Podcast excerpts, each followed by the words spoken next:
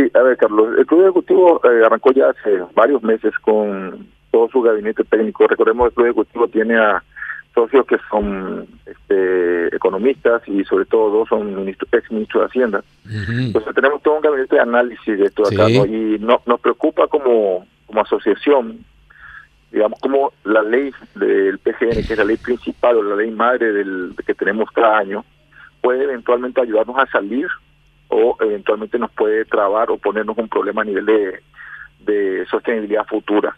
Este, esto se, para que entiendan rápidamente, esto se divide básicamente en cómo el Ministerio de Hacienda presenta la parte de números y lo que nosotros nos dimos cuenta que en este momento la prerrogativa o digamos el que tiene la, la potestad como constitucionalmente es, es el Congreso, en este caso la Cámara de Senadores en su comisión de Hacienda que están analizando ahora.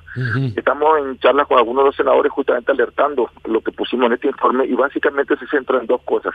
La primera es que realmente aunque el el gobierno haya planteado una reducción del presupuesto general, lo que hicimos básicamente es reducir lo que nosotros llamamos gasto de capital, o para que entienda el ciudadano común, lo que vamos a invertir para que nos beneficie a todos.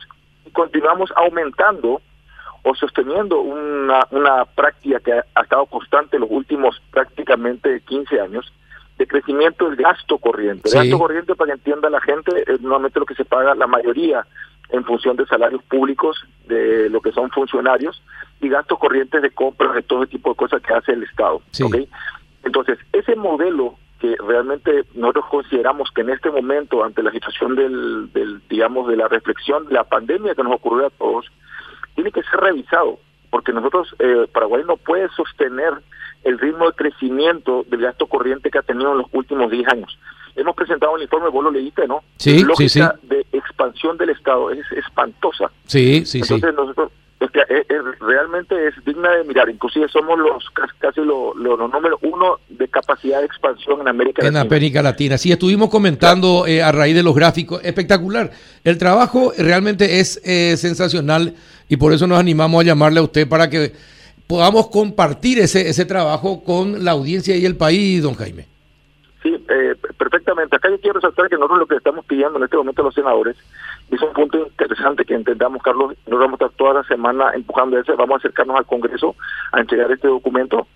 Lo que nosotros estamos insistiendo mucho es que en este momento los senadores tienen que poner foco en colocar eh, determinadas cosas dentro de lo que va a ser la ley de modo que el Ministerio de Hacienda ponga foco en determinadas cosas. Nosotros insistimos muchísimo en tres puntos así específicos, operativos, y dos grandes, eh, digamos, focos de política pública, que el Congreso puede insistir. La primera, digamos que lo más relevante de todo es que paremos de, por lo menos por dos años, paremos de crear cualquier tipo de institución pública, sean sí. municipalidades, sean ministerios, lo que sea. Es, es ridículo, digamos, cuando nosotros llevamos el MAES, el MUC, el MITIC, que están en informe, a, a ministerios, cómo prácticamente aumentamos automáticamente el presupuesto en general de lo que teníamos antes en gasto corriente, lo llevamos a casi 400 eh, 400 mil millones más de guaraníes. O sea, en vez de buscar una racionalidad, lo que hemos hecho es aumentar más el peso que tenemos a nivel de contribuyentes.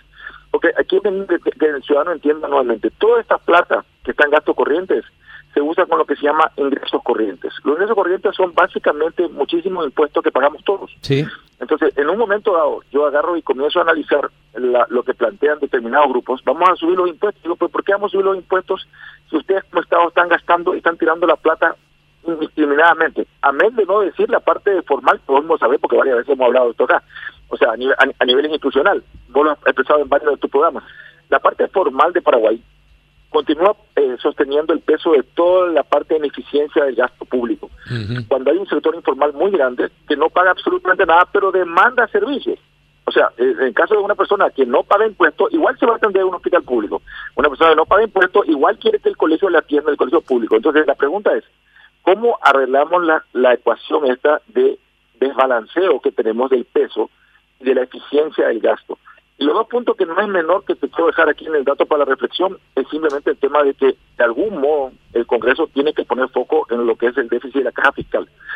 Este, la déficit de caja fiscal básicamente para que entienda cualquier ciudadano común es que de algún modo tus impuestos están yendo a pagar el retiro eh, el retiro voluntario o retiro, digamos, por, por jubilación de muchos funcionarios públicos. O sea, vos ciudadano que no tenés acceso a una jubilación privada, con tus impuestos estás subsidiando la caja de jubilación de los funcionarios públicos. Hay que arreglar eso ahí. O sea, no, no, no podemos continuar con un agujero negro de déficit que es apalancado por impuestos, porque las cajas fiscales del Estado, algunas son deficitarias. Y la que más nos preocupa es la del Ministerio de Educación, porque el Ministerio de Educación va a tener una gran cantidad de gente, digamos, que va a entrar en jubilación, que tiene derecho a la jubilación, pero no es sostenible financieramente. Entonces los senadores tienen que poner algún foco ahí. Y por último, algo que también vimos que es la deuda externa, que para mí deberíamos establecer un plan muy urgente de limitar el crecimiento de la deuda externa. Yo ahí en el artículo que Benigno puso, digamos, en el diario, ustedes lo habrán visto, eso fue muy publicado a nivel de redes. Sí, sí, sí. Benigno habla solamente de que la única manera de, que nosotros continuemos con la inversión, con el ritmo de inversión para la reactivación, es eh, deuda pública y eventualmente una suba de impuestos. Nosotros no estamos de acuerdo con ninguno de los dos. Como grupo, digamos, empresarial y el sector privado entero, creemos que hay otras alternativas. Y ahí el ejemplo que pongo es realmente ponernos las pilas para cambiar el sistema de la APP, promover las inversiones privadas, que van a venir enormemente, o, concesiones, o eventualmente también trabajar en un esquema de reconversión de los activos que son enormes que tiene el gobierno, es para que yo haga una similitud rápida, vos en un momento dado, cuando tuviste el COVID, la crisis, ¿qué hiciste? Fuiste, a buscar tus ahorros y convertir tus ahorros en algo que te genere plata. Exacto. Eso mismo le pedimos al gobierno. Vayan y busquen sus ahorros. Eso, esa cantidad enorme de terrenos que tienen, reconvertamos lugares. Pasemos a, un, a, un, a una coparticipación con el sector privado, hagamos que eso rinda plata y esa plata usemos para construir rutas, para construir hospitales, pero no nos endeudemos más. Y la deuda la tenemos que tomar, que sea una deuda condicionada a inversiones en gasto de capital, Carlos. El problema es que estamos gastando, tomamos deuda para gastos corrientes. Ahora, don Jaime, el, el problema sabe dónde está y ahí sí, eh, fíjese usted, cada, cada persona que entra en la administración pública es un cliente seguro de voto. Y a, la, y a los políticos que viven del voto y que lucran con el voto, porque después viven del Estado, es decir, viven de todos nosotros, les importa un pito este tipo de propuestas. Lo que ellos necesitan es cliente seguro porque se aproximan las elecciones municipales, después van a venir las elecciones partidarias de elección de autoridades, después los, las candidaturas para la presidencia de la República, Senado y diputados. Lo último que les importa es parar el gasto corriente y la, eh, la contratación de personal, porque esa contratación de personal es voto seguro. ¿Cómo le convencemos, cómo cómo, lo que hay que hacer es ver cómo frenamos esas intenciones de los políticos, porque de lo, o nos involucramos todos en la política para tratar de llevar esto adelante, porque si le seguimos dejando a los políticos el control, va a seguir sucediendo lo mismo que desde, desde hace 30 años está ocurriendo, don Jaime. Sí, ahí, Carlos, yo quiero hacer dos, dos reflexiones contigo. La primera es aceptar la realidad que el, el poder, digamos, de crear leyes, de articular todo, está en la gente política, está en el Congreso. O sea, no podemos no podemos obviar de que es una realidad. Sí. Ahora, tu pregunta es totalmente pertinente, pero yo hago la siguiente reflexión y quiero que todos los ciudadanos que te escuchan hagan la siguiente reflexión. Si sumamos todas estas personas que, que son los clientes, estoy de acuerdo, en una alianza entre la parte de, digamos, funcionarios públicos, ellos suman total pero a radiar, sumando todo, dándole esfuerzo, más o menos alrededor de 280 mil votantes, ¿ok? No, no son más, son cerca de 500 mil ahora.